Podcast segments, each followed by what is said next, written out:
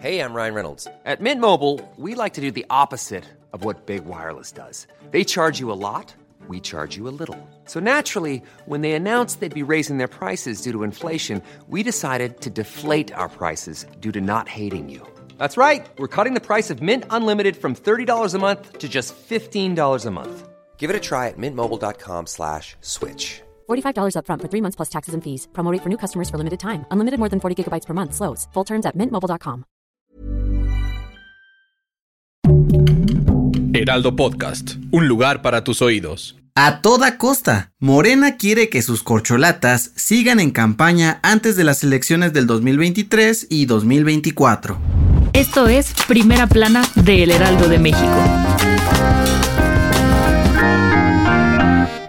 Morena sigue preparándose con todo de cara a las elecciones estatales del 2023 y las presidenciales del 2024. Y aunque el INE intentó ponerle freno a los eventos masivos que han realizado las llamadas corcholatas en las últimas semanas, algunos funcionarios de la 4T ya metieron las manos para que puedan seguir haciéndolo. Por si no lo recuerdas, las autoridades electorales prohibieron los mítines de los presidenciables morenistas, como Claudia Sheinbaum y Marcelo Ebrard, debido que aún no es tiempo de campañas y estos eventos pueden influir en los próximos procesos. Pero de acuerdo con información en poder de El Heraldo de México, la Secretaría de Gobernación, Presidencia y hasta el Congreso de la Unión presentaron más de 20 documentos para que los posibles candidatos de Morena sigan participando en estos eventos. Todos estos recursos ya están en poder del Tribunal Electoral y podrían ser cuestión de días para que tomen una decisión con respecto a este tema aunque el presidente de Morena, Mario Delgado, calificó de ridículas las medidas del INE. Por ahora, las advertencias siguen en pie, y en caso de no seguirlas, podrían ser acusados de cometer delitos como proselitismo.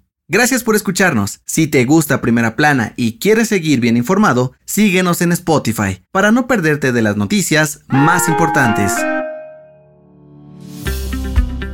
AMLO amaneció respondón y este miércoles le mandó un mensajito al presidente de Estados Unidos, Joe Biden, quien le pidió amablemente una revisión de la política energética de México. Y es que el país vecino acusó al gobierno de López Obrador por violar algunos artículos del tratado comercial que tienen junto a Canadá, el TEMEC, entre ellas no dejar entrar a empresas privadas para darle preferencia a Pemex y la CFE por lo que van a pedir consultas sobre lo que está pasando. El presidente aseguró que estas peticiones ni siquiera son impulsadas por empresas estadounidenses, sino otras extranjeras que solo buscan saquear y aprovecharse del pueblo mexicano.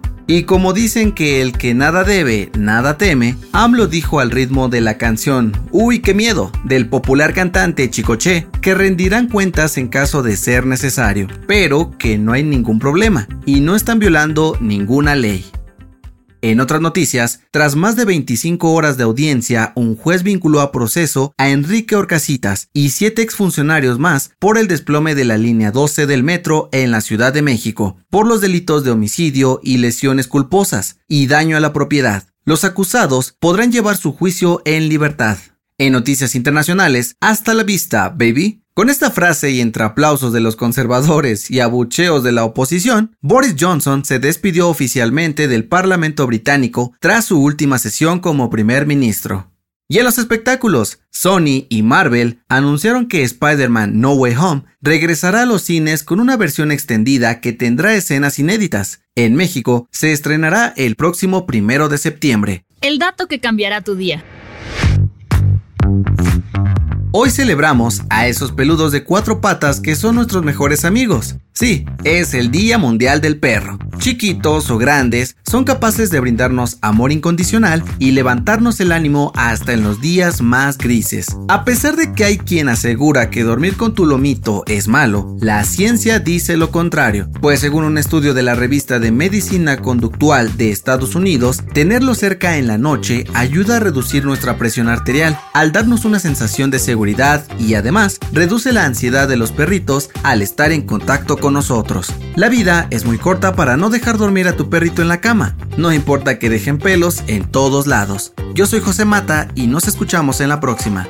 Esto fue Primera Plana, un podcast del Heraldo de México. Encuentra nuestra Primera Plana en el periódico impreso, página web y ahora en podcast. Síguenos en Instagram y TikTok como El Heraldo Podcast y en Facebook, Twitter y YouTube como El Heraldo de México. Hasta mañana.